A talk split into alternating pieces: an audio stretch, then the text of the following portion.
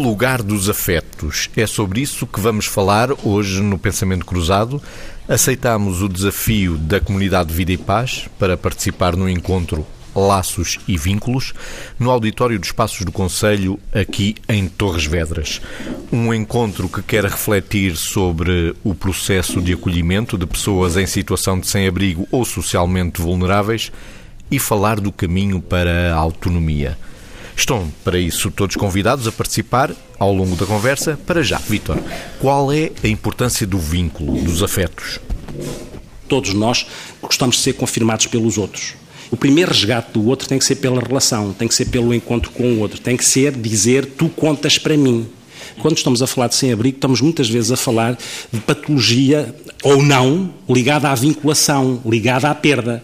Há todo um trajeto que, foi, que é vivenciado pelo sem-abrigo, onde a vinculação e a perda foi acontecendo e este resgate daquilo que é o vínculo passa depois pelas pessoas que vão para o terreno e procuram ir ao encontro do outro, porque é muito interessante. Eu, quando estava a pensar nisto, uh, há, bocado, quando cheguei, vi que o António Bendo, que é o meu, meu colega e amigo, que é um, um homem muito. é um psiquiatra, mas que lá muito atrás, há 20 e tal anos, começou a trabalhar com o sem-abrigo era eu interno, era eu interno de psiquiatria. E, e, e foi muito interessante porque eh, também se traduz nisto, ou seja, ele falava desta questão e eu não percebia bem, porque era interno de psiquiatria, eu estava noutra onda. Uh, eu queria aprender um conjunto de coisas, mas, mas eram outras coisas. E porquê é que um psiquiatra se interessava tanto por sem-abrigo?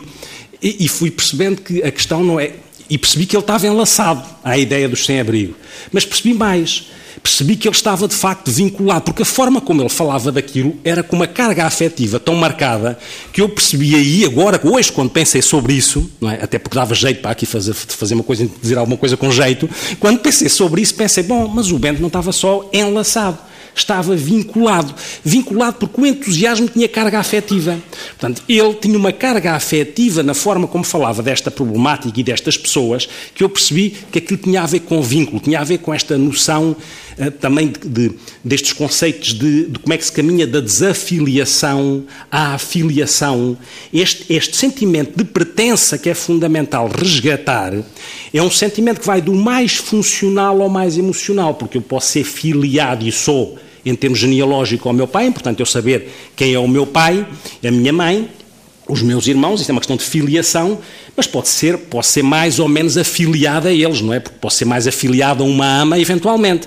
E, portanto, esta questão da filiação e de vinculação é um processo fundamental naquilo que é o, o resgate, o resgate da relação com o outro. Depois pensei numa outra coisa também, que é na questão, na questão porque me deu jeito, que é quando nós estamos a, estamos a ensinar crianças, os nossos filhos, a atar os sapatos, é? a ensinar a dar laços também percebi uma coisa, que aquilo funciona mais, mas pensei, pensei porque dá jeito aqui para este lado e, portanto, é?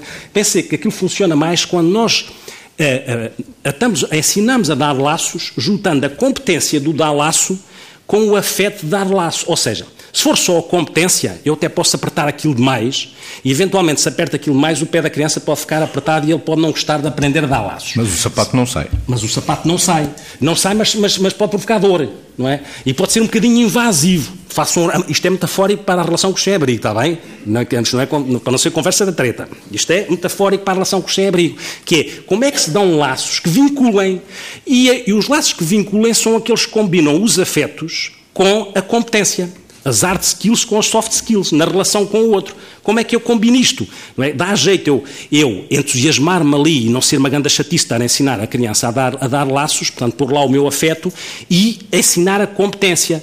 Porque provavelmente aí o laço não desata, nem fica apertado mais, nem desata um bocadinho à luz da relação que nós podemos ter com pessoas que, na sua complexidade, são todas diferentes, na sua multicausalidade, são todas diferentes no que diz respeito à, à, à situação de sem-abrigo, e como é que nós, mais uma vez aqui, na questão do dar laços que vinculem, porque todos nós gostamos de ser confirmados pelos outros. E, portanto, o primeiro resgate do outro tem que ser pela relação, tem que ser pelo encontro com o outro, tem que ser dizer tu contas para mim. Se eu conseguir transmitir a ideia de que tu contas para mim, então eu consigo começar a criar catalisadores e a criar movimentos para que as pessoas possam mobilizar todas com, nas suas singularidades, como foi aqui dito, de formas completamente diferentes e, portanto, não há soluções acabadas. E isto é tão verdade, a confirmação do outro é tão verdade, que, mesmo à luz, mesmo com a ideia do pássaro, se nós apertarmos um pássaro demais, sufocamos. Se apertarmos de menos, ele foge. E é tão, é tão importante em termos de confirmação do outro, nós dizíamos isto num programa anterior, que a etologia ensina-nos os pássaros aprendem melhor a cantar e alguns não aprendem a cantar com um gravador de voz, aprendem com o pássaro real que está a cantar. Se for só com o gravador de voz, não aprendem da mesma maneira. E isto significa que a presença do outro na relação com o outro, por isso é que se sabe que é importante muitas vezes ir ao encontro do outro, porque as pessoas podem não ir ao encontro dos serviços. E este ir ao encontro do outro é fundamental e criar espaço de relações, espaço de afetos. Vamos ao encontro da Margarida. Margarida, que lugar tem os afetos? O Vitor estava a falar de metáforas. Há uma série de estudos que indicam que o abraço, de facto, produz, entre várias coisas, sensação de proteção, de segurança, de confiança, dá força, saúde, valoriza o outro. Portanto, há uma série de aspectos, desde a autovalorização, ou seja, o outro sentir-se valorizado, a sentir-se protegido, a sentir-se seguro, a sentir confiança e, enfim, e a ter mais força, etc., são efetivamente algumas das expressões, é uma expressão física que produz estes impactos nas pessoas em condição de sem-abrigo. Eu estou a dizer pessoas em condição de sem-abrigo de propósito. Ninguém pretende que uma pessoa que, está, que se encontra em condição de sem-abrigo seja um sem-abrigo, ou seja, não é uma pessoa que vai ficar nesta condição máxima de vulnerabilidade que implica uh, o, o sem-teto, aliás, uh, a falta de teto em, em, espanhol, a expressão sem-abrigo é sin techo, portanto, uh, a tradução. Ninguém pretende que esta pessoa fique pretende que esteja temporariamente, mas é uma condição de enorme vulnerabilidade, porque efetivamente é uma situação de privação múltipla. E de privação múltipla, lá está, da cobertura, se quisermos, da cobertura física, mas também uma privação múltipla de respeito, de consideração, muitas vezes do olhar, do toque e da admiração do outro e, portanto, com tudo o que isto representa em termos de falta de autoestima e uh, falta de consciência de ser cidadão. As circunstâncias pelas quais se pode chegar a sem-abrigo, é óbvio que as pessoas que trabalham com as pessoas que se encontram nesta condição uh, saberão ou já terão vivido de muito mais perto variadíssimas circunstâncias, desde as mais expectáveis até às mais uh, imprevisíveis. Portanto, eu costumo dizer, e gosto desta expressão, que somos os outros dos outros e que ninguém ou que nenhum de nós sinta que está longe, porque essa condição condição nunca me irá acontecer. Pensamos que não, temos uma vida mais ou menos, enfim, uns mais que outros, mais ou menos completamente organizada e, portanto, achamos, não, isso não é para mim. Uh, e esta seria, este primeiro, uh, este, esta primeira consciência seria do isto não é para mim, seria um enorme obstáculo ao vínculo, ao afetar-se ao outro não é? Porquê? Porque se isto não é para mim, eu não empatizo com genuinidade.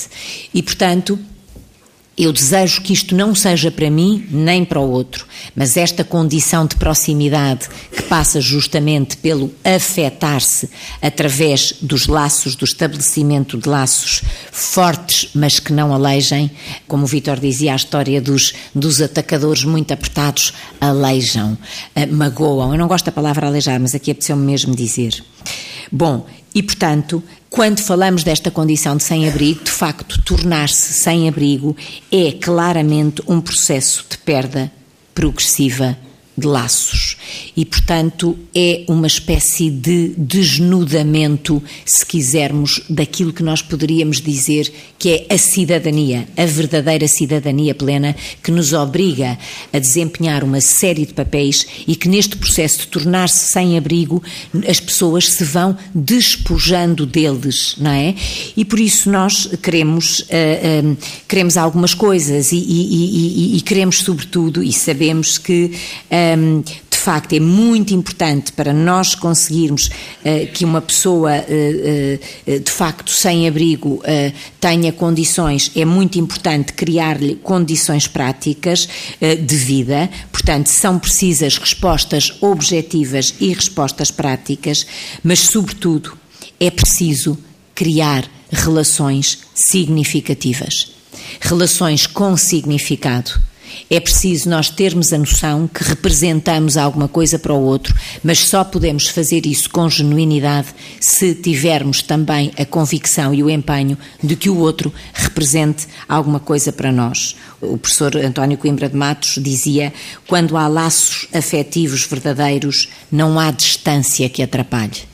E, portanto, quando há laços afetivos verdadeiros eh, e há uma verdadeira e uma genuína empatia, nós estamos perto. Somos todos na condição, cada um na sua, a trabalhar para o mesmo objetivo e, e, os projetos de que nós até já falámos também na TSF, a propósito do projeto Housing First, ou seja, casas primeiro, e de facto há todo um conjunto de medidas práticas, mas sobretudo e é isto que realmente o, o, o Dr. António Bento uh, uh, é o, o, grande especialista, eu diria o maior, o antigo, mais antigo, mais antigo não é por causa da idade, é por causa do tempo de trabalho, uh, que tem trabalhado de facto nestas coisas e de facto ele tem feito da relação e do trazer aos sem, a, a nós todos a consciência de que é preciso estabelecer relações significativas com pessoas sem abrigo ou pessoas em condição de, sem-abrigo, esperemos que o mais temporária possível. Só dizer mais uma coisa e vou-me calar porque temos que dar espaço, que é claramente uh, um desejo posto já aqui no princípio, que a condição de sem-abrigo seja o mais curta possível na vida de cada um e de acordo com o respeito que podemos ajudar essa pessoa a construir por si própria. Portanto, também ao seu ritmo. Estamos a gravar o Pensamento Cruzado a partir do auditório dos Passos do Conselho em Torres Vedras, com a plateia, e daí vamos medir o impulso do ânimo, porque estamos a falar do lugar dos afetos. Já temos alguém que queira participar? Sou Miguel Pleno, sou psicólogo uh, na Liga dos Combatentes. Uh, estou a desenvolver algum trabalho com militares, ex-militares e também com elementos das forças de segurança. A minha pergunta vai para os elementos da mesa. Se já se depararam com pessoas uh, ex-combatentes em situação de sem-abrigo, quais as especificidades dessas pessoas que encontraram e quais as necessidades específicas que, que, que, acham que podem ser necessárias para a inclusão, que eu acredito na inclusão e, e, e peço que me perdoem, e não na integração uh, dessas pessoas. Margarida, Vitor? Relativamente à primeira questão, que é, que é aquela que depois dará base a tudo aquilo que pudermos dizer a seguir, se já nos tínhamos encontrado ou se já me tinha encontrado com ex-combatentes em situação de sem-abrigo. Por acaso já conheço duas pessoas com quem já tive a oportunidade de conversar e, portanto, tudo aquilo que lhe disser é uma coisa muito mais impressionista do que uma coisa tecnicamente confirmada. Ehm, e aquilo que lhe digo é, e que foi a primeira sensação que tive, sobretudo com a primeira pessoa que conheci, eh, tipicamente um, enfim, um síndrome pós-traumático de guerra e, portanto, uma pessoa ainda não acompanhada nessa altura a esse nível e que me dizia eh, depois de alguma aproximação progressiva, porque ehm, a primeira a primeira especificidade que encontrei foi, mas que não é só nestas pessoas, não é? Noutras pessoas em condição de sem-abrigo isso também acontece, ter que ser percorrido um caminho progressivo de aproximação, porque primeiro há uma desconfiança, a seguir aparece, quando se começa a confiar, a possibilidade de exprimir a revolta sentida, que é outra coisa que é importante, que é consciência de, da minha revolta e uh, quero exprimir isto, se confio já posso exprimir a minha revolta, mas de facto o que fui sentindo foi uma, uma, um estar ao nível muito das emoções básicas, daquelas que já não estamos a falar de emoções mais criadas socialmente, uh, mas muito da raiva e um pouco da pouca, numa fase inicial, de um enorme desânimo uh, pela desmotivação da vontade de não lutar, ou seja, da ausência de vontade. E uh, aquilo que foi transformador numa relação e noutra, e portanto, volto a dizer, isto não é uma coisa técnica, porque não é, não é, é um, uma impressão de experiências vividas, feita de, um, ehm, a partir do momento que a pessoa conseguiu começar a confiar conseguiu começar a perceber que tinha, podia exprimir a revolta sem que isso tivesse uma consequência. A partir do momento que foi capaz de verbalizar que tinha sido dupla vítima da vida.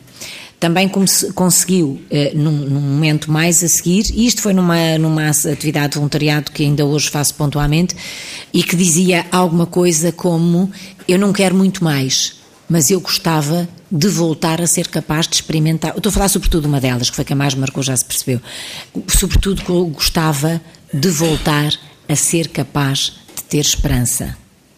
E, portanto, Uh, reparem que passa da desconfiança para a expressão da revolta, para depois, neste, neste ato de afiliação, começar a ser capaz de verbalizar da dupla revolta que vinha até ao desejo de experimentar a capacidade de voltar a ter esperança, numa circunstância concreta. É que não me falou de coisas materiais, não me falou de, eh, da ambição de ter, de ter uma casa, era um bocadinho aquele tipo de pessoa que já não tinha nada a perder. E, portanto, quando já não tinha nada a perder e se conseguiu começar a construir com ela o gosto e o desejo de voltar a ter esperança, senti nessa altura que estávamos a começar a abrir um genuíno caminho. Não falou de sapatos apertados? E não falou de sapatos apertados, nem largos, estavam rotos. Vamos à próxima participação. António Parente, da, técnico da, da, comunidade Vida e Paz. Primeiro de tudo, queria agradecer uh, os anos em que vocês nos, nos, nos adoçam a boca, os ouvidos, com o vosso, com o vosso programa. É sempre um gosto para mim, quando não os posso ouvir em direto, ir ao podcast e ouvir-vos. Queria aproveitar também para fazer aqui o elogio ao Dr. Vítor Cotovia, fez elogio ao Dr. António Bento e eu quero também deixar aqui publicamente, é um homem de, que quando arregaça as mangas e vamos lá e, e sempre disponível para, para ajudar eh, os técnicos muitas vezes nas nossas dificuldades do dia a dia. Uh, e falou-se aqui dos, dos, afetos, da afiliação, da vinculação, dos laços.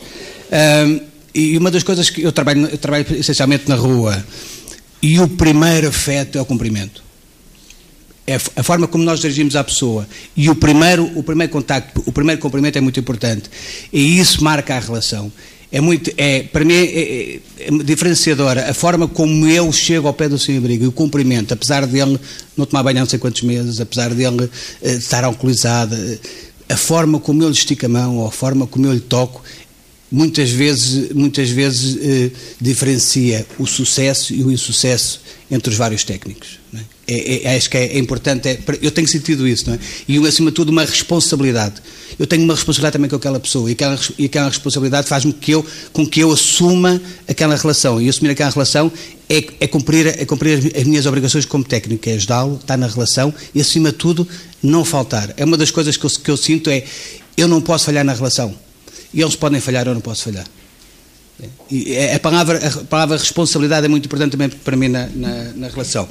E fala-se muito do abraço. Não é fácil dar um abraço a um sem-abrigo. E essa forma de acolher, de, de, de é, é, por isso é que os, os narcóticos anónimos têm o um abraço, é? Desde a primeira pessoa que vai à primeira reunião até ao fim, até aquelas pessoas, os chamados dinossauros, já andam lá há muitos anos, cumprimentam-se com o abraço. Nós estamos cá, eu estou cá para ti e tu estás cá para mim. Era só isso que eu queria perguntar, a importância desta relação e do cobrimento da relação. Vitor? De facto, é assim, nós somos seres essencialmente de comunicação não verbal. E para alguém que já teve tanta perda, já se desvinculou tanto, a capacidade, até intuitiva e sensitiva, de identificar se aquela comunicação primeira é verdadeira comunicação, se é autêntica comunicação ou se é comunicação funcional, se é relação instrumental, deve estar muito ativada em muitos dos sem-abrigo. Porque as vivências, o desamparo que foram vivendo, obviamente que os hipertrofiou neles, eventualmente, aquilo que é a capacidade de identificar se aquele cumprimentar, porque nem basta, nem basta o abraço, porque o abraço também pode ser funcional em determinada altura. Como é que aquela barreira, como é que aquela pele, aquela pele que pode estar uh, mais, uh, com menos banho ou mais banho, como é que essa pele não é uma barreira para a relação e não só, porque eles podem ser de não lugar, mas são sempre lugar de afetos, para ir buscar outra vez ao, ao título, não é? Podem ser de não lugar, mas são lugar de afetos. Mas, no fundo, no fundo mesmo em relação à casa, para utilizar também esta metáfora, e acentuando aqui a importância da comunicação não verbal e o primeiro contacto, que pode passar a mensagem de que tu contas para mim, eu confirmo enquanto ser que existe. Eu confirmo-te enquanto ser que existe. Isso passa ou não passa? E se for instrumental, não passa. Se for instrumental, não passa. Isso vocês sabem melhor que eu, porque estão no terreno. Isso eu só estou para aprender. Não estou propriamente para ensinar nada, posso pensar. É? Pronto. Mas, eh, e mesmo na noção, na ideia de casa, nós, nós podemos morar numa casa, mas verdadeiramente o que é interessante é a casa que mora em nós, porque é essa que acolhe o outro. A casa que mora em nós é que é a casa da hospitalidade, é que é a casa que acolhe verdadeiramente o outro. Se nós não tivermos uma casa que mora em nós para acolher o outro, a coisa não funciona. E depois é muito interessante, isso o Bento sabe, obviamente, muito melhor que eu e vocês, que é tudo isto nos desmonta, porque não vale a pena ir aqui com muitos paradigmas estereotipados na, na, na ligação aos sem-abrigo. Porque a, a complexidade, a diversidade, o fazer coisas que até nas nossas áreas psi têm que ser um bocadinho fora da caixa, e se fossem vistas num outro setting diríamos, é pá, um erro técnico. Bom, mas um pode não ser nenhum erro técnico, pagar um bolo, não é? Se fosse noutro contexto, eu não vou pagar um bolo a alguém que está em psicoterapia, não é? No sentido estrutural, porque não, vá, não vou interpretar que se calhar eu, e agora com, com estes jogos do assédio seria uma coisa complicada. Eu penso que o assédio não vai chegar provavelmente à questão da relação com o abrigo, ou, ou, ou espero que não. Não espero que não. E, portanto, nesse sentido, e voltando, circularmente voltando ao que diz, ah, com certeza, é no primeiro contacto, é na primeira abordagem, é naquilo que aquela ponta autêntica pode passar na relação com o outro, não nos esquecendo que a comunicação não verbal está sempre ativada. Eu queria só dizer duas coisas sobre isto. Uma é que, de facto, é mesmo difícil abraçar um sem-abrigo. Até porque nós, eh, enfim, se pensarmos muitos dos conteúdos relacionados com o estigma que está associado à pessoa sem abrigo ou à pessoa em condição de sem abrigo, como, como devemos dizer de facto, é que pode ser, até pode ser um doente mental, pode ser um drogado, pode ser, será, pode ser um marginado, pode ser perigoso e também pode estar sujo. E está, às vezes. E, portanto, de facto, esta, esta asepsia em que nós estamos habituados a viver todos os dias faz com que uh, algumas das, das emoções mais básicas, nomeadamente o nojo, possa ser ativado. E se esse nojo existir, não há genuinidade. E, portanto, é ir de, uh, é ir de homem a homem, de mulher a mulher, de, simpli, de, de, simplicidade a simplicidade, ou seja, de pessoa a pessoa.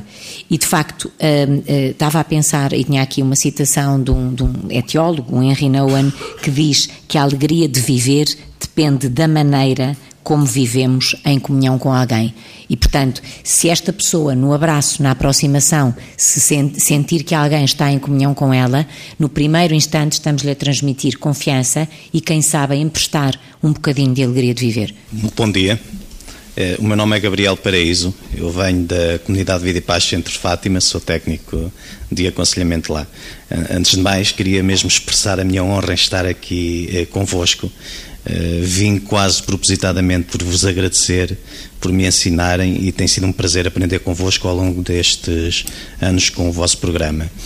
Ehm, dos laços e vínculos ehm, sai sempre para além da aliança terapêutica que se pretende que, que nasça, é inevitável que existam também afetos. Um, mas as nossas relações são relações transitórias. E a pergunta que me surgiu esta noite, uh, novamente, acaba por ser sempre a última pergunta, que é como é que nós preparamos os nossos utentes para o luto dessa mesma relação e como é que nós vamos vivendo uh, diariamente com estes mesmos lutos porque nem sempre queremos eh, e nem sempre é fácil, mas acho que é fundamental para, para a nossa sanidade mental e para a nossa competência enquanto técnicos que, que precisamos de continuar a acompanhar eh, quem parte. Margarida? Aquilo que me estava a, a surgir agora com, com, esta questão era um, a amizade uh, no sentido, uh, filia, no sentido desta coisa que não, uh, que não cria dependência, que não cria posse é algo que uh, temos muita responsabilidade de ir, de ir construindo, de ir, de ir procurando manter, porque, uh, de facto, o afastamento físico hoje em dia não tem que representar uh, a desvinculação e não tem que, que. É uma arte, de facto, mas deixar ir é afiliar-se com a consciência da liberdade do outro. E quando eu digo a consciência da liberdade do outro, é viver isto sem posse, não é noutro tipo de, de, de, de amizade, mas neste sentido de filia, esta é a forma. A outra questão, que é esta sim a mais difícil, como é que também as próprias pessoas, as próprias pessoas em condição de sem-abrigo, que se autonomizam, que têm respostas práticas, que se integram, etc., vão conseguindo uh, depois uh, separar-se de nós às vezes não precisam de separar vão à sua vida e mantêm a relação em moldes diferentes, mas em condições de expressão afetiva uh, que pode uh, perdurar, embora com algumas transformações uh, e algumas mutações em função das condições concretas que cada um vai vai adquirindo e graças a Deus por isso, não é? Os lutos da relação, Vitor? Aqui dar um olhar mais funcional e um olhar mais psicoafetivo, se quiser. No olhar mais funcional já se falou, falou aqui várias vezes de uma coisa que é fundamental e que o nosso país ainda tem muito caminho para fazer, que é a integração entre serviços. Como é que os serviços se articulam de maneira a não acharem que eles é que são os, os arautos do fazer bem alguma coisa? Isto para dizer o quê? Para dizer que a vinculação não é só feita a uma pessoa, também é feita a uma rede. Uma rede essa que tem que garantir uma continuidade de respostas. E muitas vezes em Portugal o que acontece, nós somos muito bons com a fazer dispositivos legais, somos ótimos, mas depois a implementar as coisas e a sair das nossas capelinhas não somos tão bons. E uh, isso pode comprometer aquilo que é este suporte, que é um suporte que deve ser articulado e integrado, e já foi aqui falado, e é assim que deve ser. E se for integrado, a questão do luto, ela é mais dispersa se quiser. Por outro lado, porque há sempre uma continuidade a alguma coisa, por outro lado, há a relação pessoa a pessoa. Na relação pessoa a pessoa, acho que há um desafio, que é também o nosso desafio de humildade que é evidente que trabalhar com sem-abrigo tem que ser um, um, processo interno também de gestão de frustração, de, de não estar à espera que o outro cumpra as nossas expectativas, não é? E ter tempo, também já foi dito aqui hoje, ter tempo para o outro, ter e respeitar os timings do outro e respeitar aquilo que é as escolhas do outro, que às vezes são contrárias às que nós idealizamos. Isto para dizer o quê? Para dizer que no processo de vinculação ou de resgate de vinculação, do criar uma, uma vinculação mais segura, a vinculação mais segura se for é claro que isto é o ideal, mas se for tão bem feita quanto possível, significa que eu não estou propriamente eu, enquanto técnico, a necessitar que o outro me confirme a mim, enquanto o maior, o maior ali do, do bairro, a fazer as coisas como deve ser. Porque se eu criar no outro uma dependência da minha figura externa e o outro também se liga ao meu nome e também quer ir à procura daquela pessoa, sem dúvida, é importante para o outro dizer é o meu assistente social, com certeza. Mas se eu conseguir, se eu tiver isto em conta, não quer dizer que eu garanta sempre isto, Estou a falar do ideal. Se eu tiver isto em conta, e devo ter isto em conta, que é não fazer com que o outro dependa da pessoa que eu sou ou do técnico que eu sou. Porque isso é um, é um problema para eu resolver. Isso é uma coisa para eu resolver, que é eu ter que ser muito importante aos olhos dos outros. Se eu sou muito importante, ou se eu necessito ser muito importante aos olhos do outro, o que acontece é que o outro precisa de voar, se calhar em determinada altura, com a minha imagem interna dentro o que é que ele dizia, o que é que ele propunha, o que é que ele faria. Isso é outra coisa. Agora, ir lá ao pé dele, diz lá o que é que, fa o que, é que eu faço, é uma coisa diferente. Mas isso é o processo de vínculo e de afiliação que acontece no processo de desenvolvimento de todos nós. E, portanto, acho que é um desafio, por um lado, como é que a rede funciona na continuidade para que as pessoas sintam que há ali uma rede e não há só o... Mesmo que exista um estudo de caso, é? E por outro lado, como é que cada um de nós trabalha para não ter que dizer em equipa ao outro, não, ao sentir eu é que sou importante, eu é que fiz por ele tudo o que ele precisava. Cuidado com estas nossas especificidades. Temos, por isso é que trabalhar sem abrir, como é muita coisa na vida, não é? Precisa também de supervisão, precisa de todos falarem uns com os outros, precisa de partilhar, precisamos partilhar os casos, as nossas dúvidas, as nossas inquietações, quem se vinculou mais, quem me frustrou mais. E é aqui, aqui que se joga, é neste caldo que se joga, porque vincular é um jogo de vincular é um jogo de aproximação e distanciamento. E é esta, esta aprendizagem da aproximação e distanciamento que é fundamental que eu a faça e que eu a integre em mim para que o outro também a faça o melhor possível. Mas isto é o ideal. O meu nome é Rafael, eu neste momento sou monitor da Dia Nova, estagiei em Serviço Social Uh, tive duas semanas com a comunidade Vida e Paz, uh, então percebo também fiz trabalho de rua e juntamente com, com o parente estava a dizer e também neste no que estamos a falar dos laços, uh, acho que é muito importante não esquecer o facto do nome. É, é, muito importante quando nós damos o abraço ou quando cumprimentamos, como estava a ser dito, dizer o nome e quando aquela pessoa deixa de estar na condição de sem-abrigo e passa a ter um nome. E, o objetivo é que aquela pessoa deixe de ser o sem-abrigo para passar a ser o António, para passar a ser o Luís. E isto é muito importante na nossa, na nossa relação. É isto que nos faz ser empáticos uh, e conseguir sentar-nos ao lado do outro, uh, eu como Rafael, como António, com o nome, com uma história toda por trás, com uma árvore genealógica gigante e com muito para dar, como nós também temos para dar, não mais do que eles, nem eles mais do que nós, juntos. A identidade, Margarida. Esta, esta coisa do nome é de facto aquilo que, para já, eh, é o nosso bom rótulo, não é? Portanto, sem nome, nós não temos. A nossa identidade estrutura-se a partir dos diferentes papéis que vamos, vamos desempenhando. Se uma condição de sem-abrigo já é uma condição de enorme vulnerabilidade, nós estarmos a, a, a conviver com alguém cujo nome não somos capazes de identificar de transmitir ou de dizer, a outra pessoa vai sentir-se provavelmente coisa, porque nós também fazemos bem coisas com as coisas, não é? Arrumamos bem uma casa. Portanto, o nome é a primeira coisa que faz a outra pessoa sentir-se pessoa. Por outro lado, é a primeira coisa que corta, que dá, digamos assim, a esperança da estruturação e do desenvolvimento da identidade, uh, a esperança de uh, eu sou esta pessoa concreta e não me trocam um nome e não sou outra coisa qualquer, sou mesmo esta pessoa.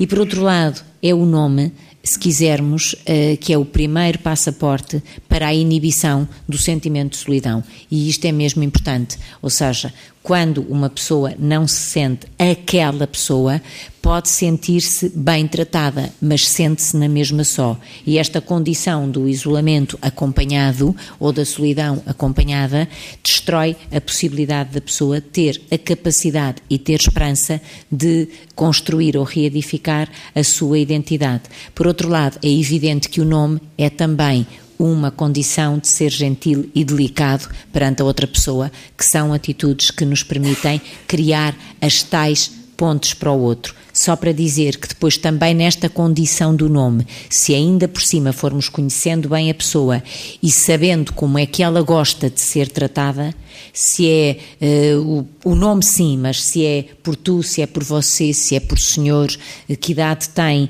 o que é que essa, qual seria a expectativa dessa pessoa na aproximação que nós podemos fazer a ela, inibindo o tema da solidão e mobilizando para as relações e ao mesmo tempo mostrando-lhe o respeito e a admiração possível, mostrando-lhe que é alguém que conta, esse claramente uh, é um dos processos do caminho. Vitor? A questão do, do, nome é tão determinante, no, tão determinante para nós em relação à nossa identidade, porque nos, nos, na, na, escada dos sentimentos de pertença, nós podemos ir da, da pertença mais, mais uh, genealógica, não é? Pertença a, a uma família, mas depois aquela pertença mais emocional que tem a ver com o tal vínculo e até a pertença mais social tem a ver com esta noção da filiação. Mas é tão curioso, quando nós estamos a falar daquilo que são, por exemplo, doentes mentais sem abrigo, às vezes encontramos lá, não é só lá, mas delírios, por exemplo, de outros nomes. São outras, outras, mas precisam de ser alguém. Precisam de ser, ter algum poder, ser filhos de alguma família importante. Precisam de resgatar alguma identidade. A identidade é qualquer coisa que nós andamos sempre atrás dela. Mal seria, porque senão fragmentamos-nos, não é? E, portanto, a questão da identidade acho altamente significativa, como é óbvio. Este encontro da Comunidade Vida e Paz, gravado hoje no auditório dos Passos do Conselho de Torres Vedras, foi várias vezes citado o nome de António Bento, o psiquiatra que trabalha e dedicou a vida a trabalhar com os sem-abrigo. É inevitável, e temos o privilégio de o ter aqui sentado na plateia, é inevitável vir falar consigo, não é? Para saber como é que andam esses afetos, uma vida dedicada à comunidade de Vida e Paz. Bom, eh, ainda esta noite andei na rua uh, uh, com o sem-abrigo e estou aqui, uh, agradeço o vosso afeto, porque também, enfim, são, é uma caminhada longa aqui com muitas pessoas. Estou a ver o professor Henrique Joaquim, o, o doutor Horácio Félix, o, os meus amigos e colegas Margarida Cordo e Vítor Viu e, e, portanto, são, são muitos anos, sabe, que isto isto é uma história de vida, porque eu nasci nos Anjos e fui batizado em 1954. Imagina, em 1954, quando os meus paizinhos me foram batizar, eu estava no ponto zero do sem-abrigo e não sabia. Portanto, é uma história que, que, já é um bocadinho longa, não é? E publiquei o meu primeiro trabalho também nos anos 80, porque uh, sou uma pessoa do, dos Anjos, para quem conhece Lisboa e para quem conhece a importância que isso tem no sem-abrigo. Portanto, foi algo que, que, foi aparecendo, que foi aparecendo naturalmente e, de, e que eu não procurei mas que, mas que enfim, vi, vi, vi rodeado destas pessoas com as quais, enfim, estabelecia uh, estes afetos. A importância que os meus colegas falaram dos afetos é algo, é algo essencial, ou seja, nós estamos a falar a questão dos afetos, a questão dos vínculos, enfim, há muitos nomes que não são propriamente sinónimos, mas que são, são muito importantes nesta área, e aquela, e aquela palavra sempre tão, uma das mais difíceis sempre de dizer, que é o amor, não é? E, e com tudo que isso, com tudo o que isso implica, não é? E que também é fundamental essencialíssimo nesta área do, do sem-abrigo. Se quiser, de uma maneira muito simplista, eu não sei, eu ainda hoje não sei, ainda ando à procura do que é se há verdadeiramente algo de psicológico que seja nuclear nos sem-abrigo, mas se houver alguma coisa nuclear, é esta questão do, dos afetos e a questão da facilidade com que algumas destas pessoas tendem, tendem a desligar-se. É por isso é que eu convido todos a irem, porque não é fácil eh, este trabalho de religamento. Eh, já se falou aqui do, dos abraços. Imaginem esta noite, à meia-noite, ali na zona do, da, da Igreja de Arroios, uma sem-abrigo começa a tirar livros e livros e livros e livros do, do seu saco, não é? E é a última coisa que nós imaginaríamos que uma pessoa que se prepara para dormir à meia-noite na Igreja de Arroios esteja a tirar livros e livros e livros e livros, não é? E que eu lhe esteja a dar abraço ainda não sabia aqui que o meu colega Vitor que te viu achava que isso pudesse ser perigoso, não é? Como Hollywood, não é? A dada altura, o que é que é de pensar, não é? Uh, até porque estava outra senhora lá também suíça, não é? E, e portanto isto, uh, enfim, mas brincadeiras à parte, é todo este, este, trabalho de reconstrução dos laços e que a comunidade de Vida e Paz também muito bem faz e, e que eu tenho tido também o privilégio de assistir ao, ao longo de muitos anos de, de trabalho em conjunto, porque falou-se aqui, eu acho que ainda, ainda preciso de aprender. Uma das coisas que eu preciso de aprender muito é, queria ter agora aulas de cooperação com, precisamente com as instituições. Eu acho que isto é um trabalho onde, passado o Rui Marcos, trouxe cá uma pessoa da, da Universidade de Londres, precisamente para ensinar como é que as pessoas devem cooperar, eh, colaborar umas com as outras na, nas várias organizações e nas várias instituições, porque, obviamente, a amizade é, é uma coisa muito boa, como aqui com, com os meus colegas, mas é muito mais do que isso e também há uma componente técnica e as instituições têm a sua identidade, têm as suas agendas uh, profissionais, as suas agendas as organizacionais e juntar isto tudo também é, é, é um bocadinho complicado. Em relação com os sem-abrigo, no fundo, eh, não há propriamente nenhuma receita, mas se, se houvesse alguma, a receita é dar-lhes afeto, afeto, afeto, afeto e, e havemos lá chegar. António Bento, imagino que se acabassem os sem-abrigo, o seu sonho era ficar desempregado. Olha, não propriamente tenho 40 anos de função pública, há de dar para alguma pensãozita, não sei.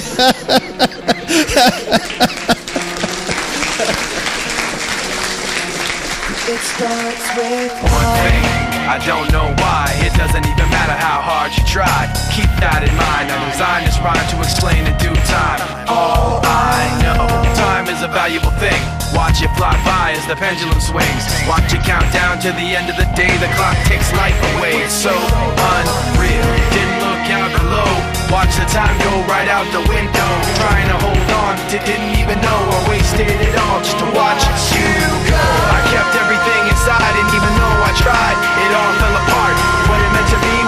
eventually be a memory of a time I tried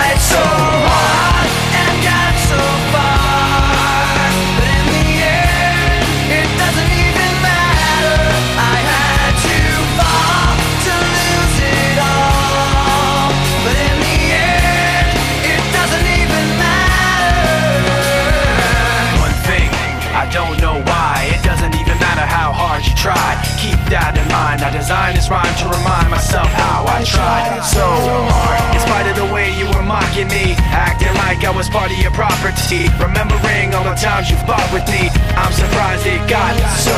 Things aren't the way they were before.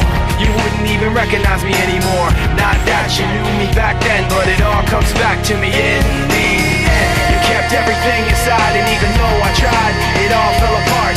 What it meant to me will eventually be a memory of a time when I tried so hard and got so far.